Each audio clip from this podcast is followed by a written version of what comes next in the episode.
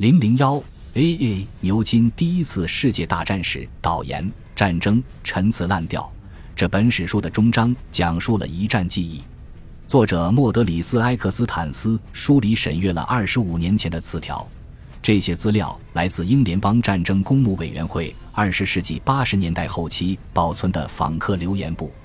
在贝纳费战争公墓留言簿的评论栏里，一位英国访客写道：“毫无必要。”在欧洲大陆西北部，众多公墓沿伊普尔、阿拉斯、凡尔登、贝尔福一线分布，毫无必要。这则评价虽然简单实用、意味深长，却淹没在一战浩如烟海的史料中，始终难以被史学家分享评论。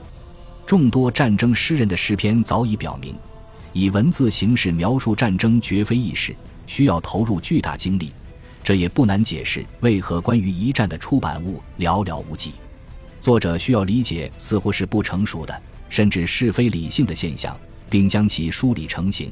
从过去到现在，这一点一直是最重要的写作动机。但是由此所产生的一战文献描述，往往对战争规模或情感宣泄有失公允。另一位最近造访西线公墓的人评论道：“除了陈词滥调。”我想不出其他字眼。如果说记录一战经历的作家在很大程度上开启了现代主义，瑟缪尔·海恩斯在《臆想的战争：第一次世界大战和英国文化》一书中就持这种观点。原因在于他们认识到，作家必须借助新词汇和新文体，才能准确描述战争的意义。在不考虑相对主义或精细分类的情形下。当时的人们经常把这场大战简化为三个字眼：全球、总体、现代。